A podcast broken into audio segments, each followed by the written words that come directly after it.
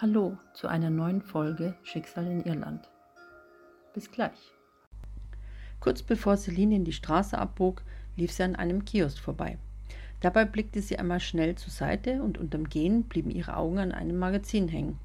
Es zog sie irgendwie magisch an, sodass sie einfach stehen bleiben und zum Kiosk gehen musste. Auf der Titelseite des anzeigenden Magazins war ein Paar abgebildet, die in einem der bereits laufenden Kinofilme mitspielten. Sie zog es vorsichtig aus der Halterung und blätterte es durch.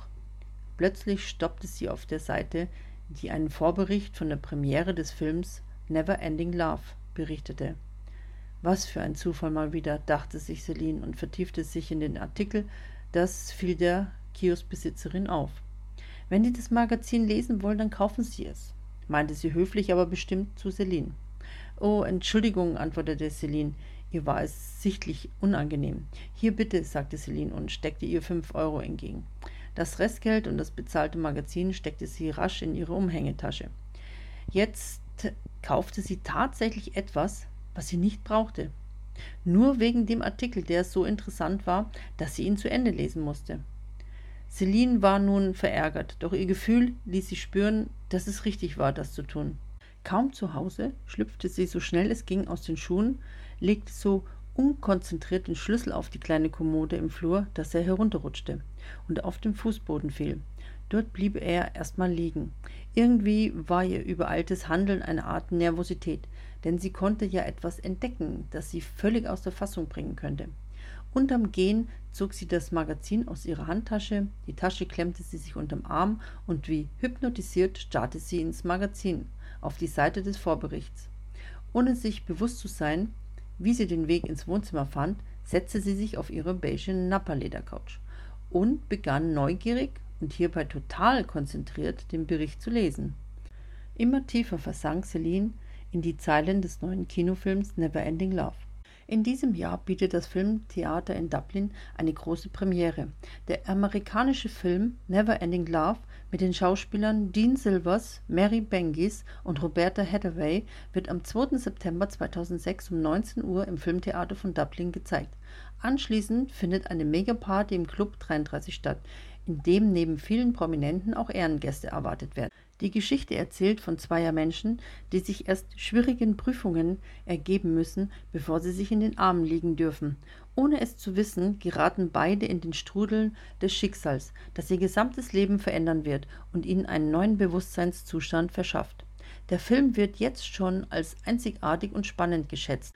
Das alles geschrieben von zwei hervorragenden Drehbuchautoren, die bereits den Film Destiny Story einen gewinnbringenden Start verschafften und mit Hilary Banks in Cannes als beste weibliche internationale Schauspielerin einen Gewinn erzielten Celine bekam Gänsehaut am ganzen Körper und ein kalter Schauer lief ihr über den Rücken, so dass ihr in dem letzten Moment klar wurde, dass dort etwas sein musste, das für sie bestimmt war.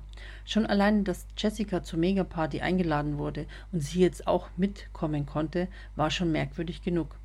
Aufgeregt holte sie ihr Handy aus der Tasche, die sie neben sich auf der Couch liegen hatte, und wollte Jessica eine SMS von dem Bericht schreiben. Doch bevor Celine die Mitteilung tippen konnte, bekam sie einen Anruf auf ihr Festnetz. Vor lauter Freude hüpfte sie zum Telefon, sie dachte, es wäre Jessica. Als sie dann aufs Display ihres Telefons sah, das mal wieder neben der Ladestation lag, als darin steckte, musste sie enttäuscht feststellen, dass es Michael war. Bevor sie das Gespräch annahm, hob sie den Schlüssel vom Boden auf, den sie eben entdeckte, und legte ihn diesmal behutsam auf die Kommode. Ja, meldete sich Celine. Ich muss dir etwas mitteilen, Celine, sprach Michael nüchtern. Okay, dann komm doch vorbei, ich bin zu Hause, sagte sie einladend und recht fröhlich, wie sie schon lange nicht mehr war. Lässig lehnte sie an der Kommode und sah abwartend ihre Fingernägel an und dachte sich, dass sie mal wieder einen Nagellack gebrauchen könnten. Doch sie erhielt keine Reaktion von ihm. Er hatte aufgelegt. Etwas verwundert sah sie ihr Telefon an, so als ob sie es nicht glauben kann, dass Michael so etwas tun würde. Mittlerweile nahm sie komische Gegebenheiten einfach so hin, dass es nun einmal so war. Sie seufzte und stellte das Telefon langsam in die Ladestation. Kurz darauf musste Celine gehen. Überraschenderweise war sie auf einmal sehr müde, dass sie sich entkräftet auf die Couch legte. Nur kurz ausruhen wollte sie sich. Es dauerte nicht lange, da fielen ihr bereits die Augen zu und sie schlummerte ein. Ziemlich schnell träumte sie wieder. Wieder diesen Traum. Diesmal war es anders als sonst, denn sie erkannte diese junge Frau im Traum. Sie war es selbst, die diesmal vor dem Mann davonlief. Weil sie auf der schmalen Couch aufgeregt herumstrampelte, fiel sie herunter und wachte verstört auf. Mit schrubbeligen Haaren sah sie auf und war froh, sich in ihrem Wohnzimmer zu befinden. Ängstlich zog sie ihre Beine an sich. Sie blieb am Boden, setzte sich langsam auf und hielt sich den Kopf, so als ob sie nach einer durchgezechten Nacht einen Kater plagte. Der Traum machte ihr sehr zu schaffen, besonders nachdem sie sich selbst darin entdeckte. Nachdem sie wusste, dass sie die Rolle der jungen Frau übernahm, fühlte sie den ganzen Kummer, den diese Frau erlitt. Ebenso die Wut, der sich in dieser Frau verbarg, konnte Celine nur zu gut spüren. Ihr Traum war mehr als nur ein Rätsel. Er war nun sehr real. Noch immer saß sie am Boden vor der Couch. Geistesabwesend nahm sie das Magazin und blätterte wieder darin herum. Auf einmal wurde ihr ganz komisch zumute. Sie traute ihren Augen kaum. Auf jeder Seite sah sie nur noch den Bericht von dem Kinofilm als ob es ein komplett anderes Magazin war, mit einem beachtlichen Druckfehler. Sogar die gleichen Fotos waren zu sehen. Völlig entsetzt schmiss sie das Magazin in die Ecke. Mit beiden Händen hielt sie verkrampft den Kopf. Ihr angstverzerrtes Gesicht setzte zum Schreien an, doch sie konnte nicht. Irgendetwas stimmte hier nicht. Das war doch nicht normal. Celine war kurz davor durchzudrehen. So konnte es nicht weitergehen. Entsetzt blickte sie sich um, dann schüttelte sie unmerklich den Kopf. Mit einem tiefen Seufzer wollte sie zur Ruhe kommen. Sie schloss ihre Augen und wie aus heiterem Himmel faltete Celine ihre Hände. Sie fing an zu beten und bat darum, dass sie Hilfe brauchte. Wie ein Blitz schoss es in ihren Kopf. Sie musste nun unbedingt mit Jessica sprechen. Ihre Nerven lagen blank und sie suchte im Wohnzimmer nach dem Telefon. Ihr Kopf hob sich und sie sah mit überlegendem Blick auf den Flur. Sie überlegte, dass sie nach dem Gespräch mit Michael das Telefon in die Ladestation steckte. Und sie sah nach, es war noch dort. Irritiert sah sie das Telefon an.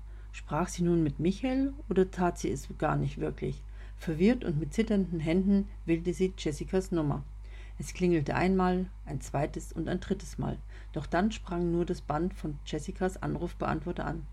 Jessica, bitte sei zu Hause, fragte Jessica aufgeregt, wartete kurz ab und hoffte, dass sie doch noch ans Telefon kam. Also wenn du nach Hause kommst, bitte ruf mich sofort an. Ich muss unbedingt mit dir sprechen. Bis später. Celine schmiss vor lauter Verzweiflung das Telefon mit voller Wucht auf den Boden. Wie durch ein Wunder blieb es ganz. Sie stand noch im Flur und aus ihrem Augenwinkel sah sie den Anrufbeantworter blinken. Genervt drückte sie die Taste zum Abspielen der Nachricht. Celine, meine Süße, ich bin heute Nachmittag bis spät abends unterwegs. Melde mich morgen bei dir. Bis dann, hinterließ Jessica ihr als Mitteilung. Na prima, dachte Celine. Aufgebracht ging sie ins Wohnzimmer und stand demonstrativ mit beiden Händen in den Hüften mitten im Zimmer. Starr erblickte sie dann das Magazin, das in der Ecke neben dem Beistelltisch lag. Mit leicht geneigtem Kopf betrachtete sie es und überlegte, was sie tun sollte.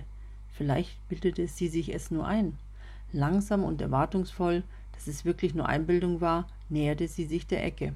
Ganz vorsichtig streckte sie ihren Arm nach dem Magazin. Behutsam hob sie es auf und hielt es verkrampft in ihren Händen. Dann schlug sie mit einem Ruck irgendeine Seite auf. Nichts. Sie sah nichts. Es war absolut nichts zu erkennen. Alle Seiten waren schwarz wie die Nacht. Sie musste sich setzen. Auf der Couch blätterte sie die Seiten durch, doch es blieb alles dunkel. Nur der Umschlag zeigte, dass es das Kinofilmmagazin war. Plötzlich fing sie zu schreien an, ganz laut und immer lauter. Sie schrie ihre ganze Verzweiflung heraus. Es war unüberhörbar. Aus ihren Händen glitt das Magazin wie in Zeitlupe zu Boden das sie zuvor noch verkrampft festhielt. Celine lief verängstigt in ihr Schlafzimmer und knallte die Tür hinter sich zu. Die zugeknallte Tür versetzte ihre Wohnung in eine Schwingung, dass es nur so nachhallte. Aufgeregt und hastig, atmend, sprang sie in ihr Bett. Sie versteckte sich unter ihrer Bettdecke, die sie kauernd bis an ihren Hals zog und förmlich am Kopfende ihres Bettes klebte.